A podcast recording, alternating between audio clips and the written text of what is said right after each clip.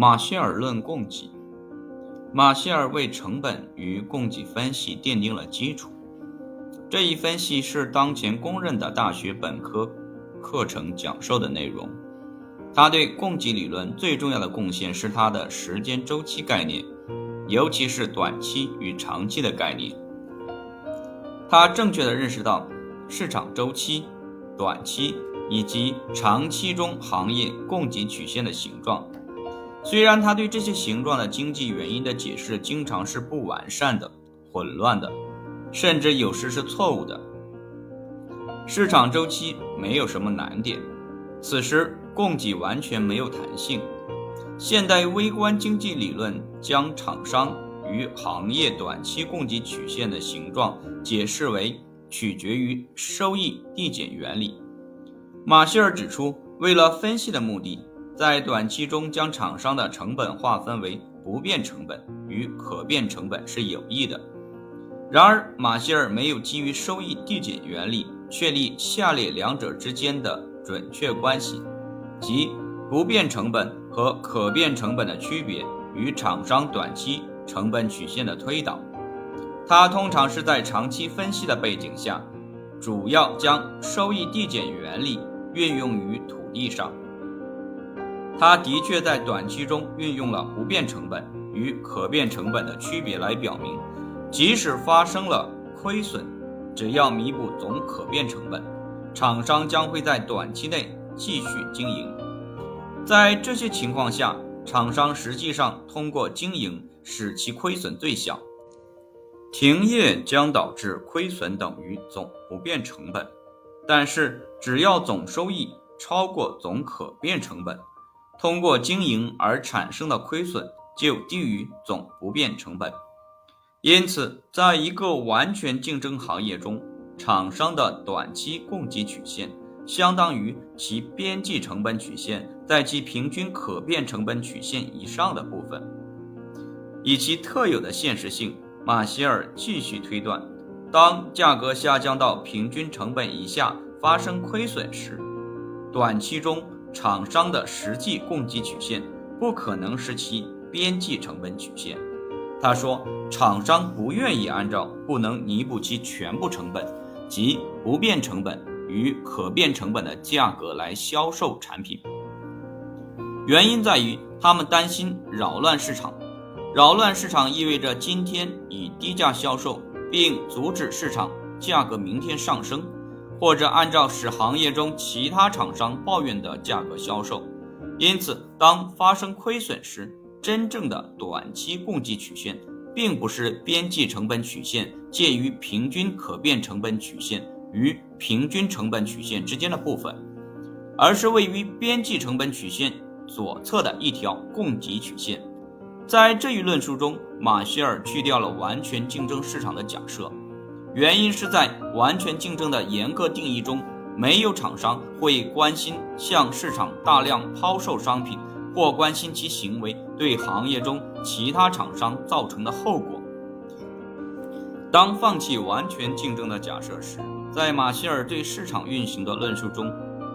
能够部分地找到琼·罗宾逊不完全竞争与爱德华 ·H· 张伯伦垄断竞争理论的灵感。尽管根据现代标准，马歇尔对厂商长期成本曲线和供给曲线以及行业长期供给曲线的论述明显的不完善，但是他在这些领域的早期努力。引发了二十世纪二十年代和三十年代一系列令人关注的文章，其中最为重要的是克拉彭、奈特、斯拉法以及维纳的文章。马歇尔指出了决定厂商成本与供给曲线形状与未知的长期力量。首先是内在于厂商的力量，随着厂商规模增加，内部规模经济导致成本降低。内部不经济导致成本增加。马歇尔对内部规模经济的经济原因的论述令人相当满意，但是他对内部不经济的论述最少，并且他并没有真正面对下列问题：即规模经济与不经济之间的关系及其对厂商最佳规模的影响。不过，马歇尔对外部经济与不经济的论述引出了大量关于其分析中暗含的理论问题的文献。马歇尔希望对厂商和行业向上倾斜的短期供给曲线与一些行业出现的随着时间的变化成本与价格下降的历史证据进行调和。他的这种调和是以外部经济的概念为基础的。随着行业的发展，外部经济。马歇尔从未解释这些是外在于厂商还是外在于行业，导致厂商和行业成本曲线与供给曲线向下移动。在这些情况下，行业的长期供给曲线将向下倾斜，将在较低的价格上提供较大数量的供给。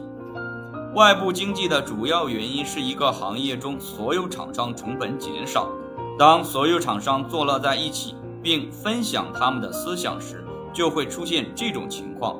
地方化也会给当地带来节省成本的辅助行业和熟练的劳动。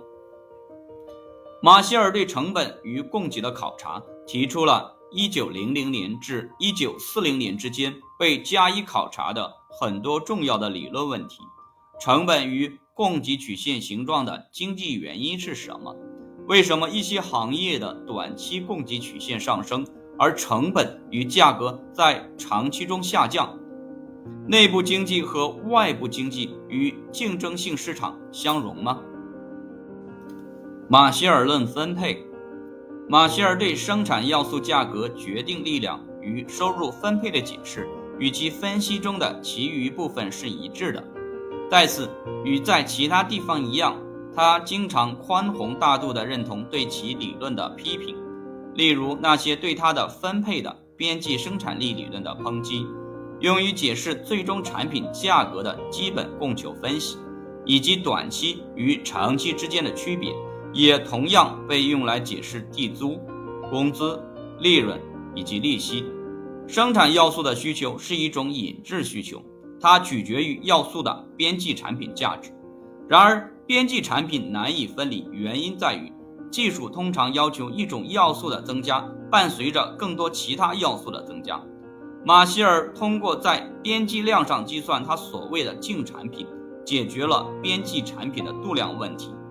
如果一名新增劳动者需要一把铁锤，那么劳动的净产品就是劳动者新增的总收益减去铁锤的新增成本。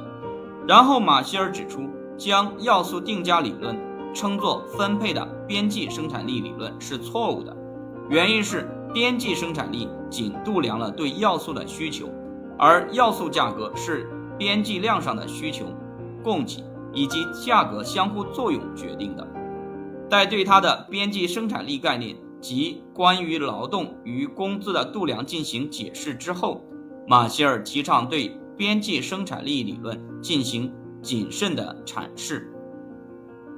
这一学说有时作为一种工资理论被提出来，但是任何这类主张都站不住脚。一个工人的所得趋向于等于其劳动的净产品，这一学说本身没有什么实际意义，因为为了估算净产品，除了他自己的工资外，我们还得考虑他所生产的产品的全部费用。就这一学说包含着一种工资理论而言，这种意义是有效的。尽管如此，这一学说阐明了决定工资的原因之一而言，这一意义又是无效的了。他说，要素结合的比例取决于他们的边际产品与价格。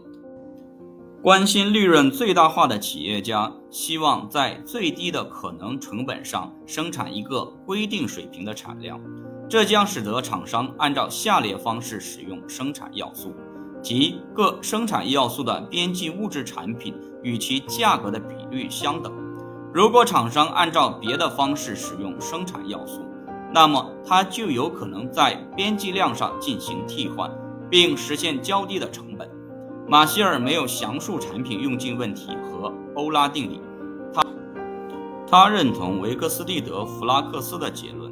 即在长期竞争均衡下，当每种要素获得其边际产品价值时，总产品被用尽。马歇尔对个别生产要素收益的分析，工资、地租、利润、利息不是特别能引起注意。然而，他对准租金概念的发展，连同它的要素价格与分配理论，却值得注意。